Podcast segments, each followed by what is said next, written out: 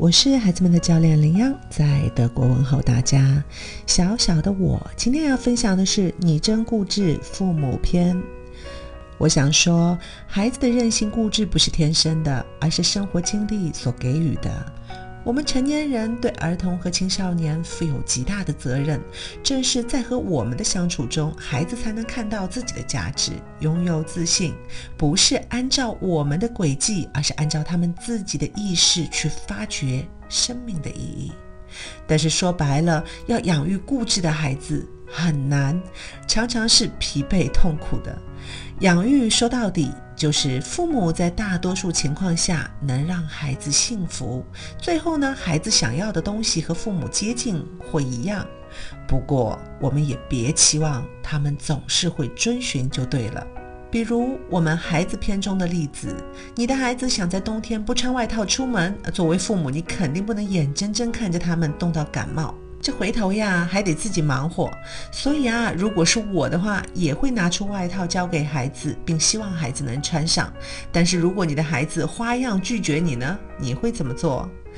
这样你会冻僵的，你会感冒的，你会生病不舒服的。你必须要穿上才能出去。我说要穿，你就必须要穿。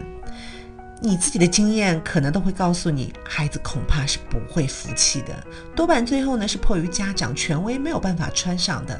这里我们看到了父母的固执，建议试试看，我们换种说法，比如说，哎，我建议你把外套带着，再看看啊你自己的感觉，如果你觉得冷，就可以穿上它了。而最后的经验往往都是，通常没出去之前，可能孩子就自己穿上了外套了，因为孩子知道外面是冷的。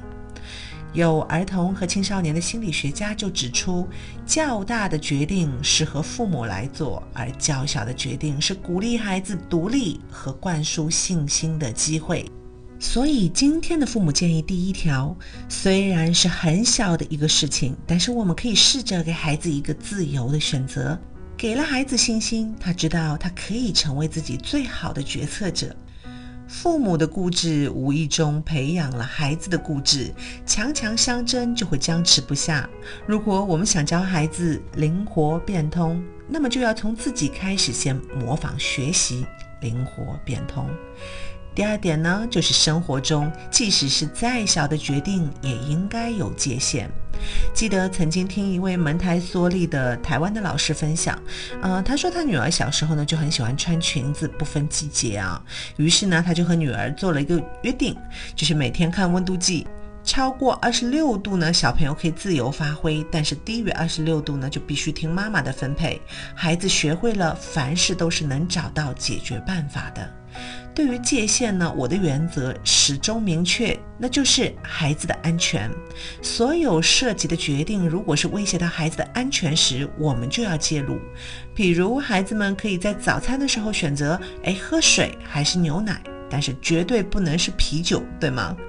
第三点呢，是孩子和成年人之间的权利当然有所不同，但是尽管如此，家长还是需要给出平等的态度。今天我爱你，明天我仍然用同样的态度爱你。尽管你的种种行为可能都在挑战我的神经，尽管孩子的表现可能和我们预期的不一样，尤其是在日复一日的斗智斗勇里，父母恐怕常常会忘了自己当初是如何幸运的成为父母的。建议呢，重新回到起点再看看。我们可以翻翻看幼儿期的。照片和视频，和认识的人一起来回忆孩子小时候的事情。当夜里孩子睡着了的时候，去看看熟睡的他们，一如你在他小时候那样，想着正是这个大孩子和你一起经历了很多美好的事情。四，每个孩子都是想给父母带来欢乐的。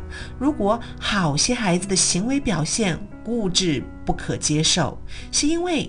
没有学会更好的行为，或者不知道使用这些行为的好处，那父母需要担当，很有耐心的老师对孩子的期待不要太高。身为父母啊，必须多次和孩子解释做事逻辑，并且不厌其烦地多次重复自己的想法，哪怕固执的孩子最后仍然做自己想做的事情，我们也不要着急。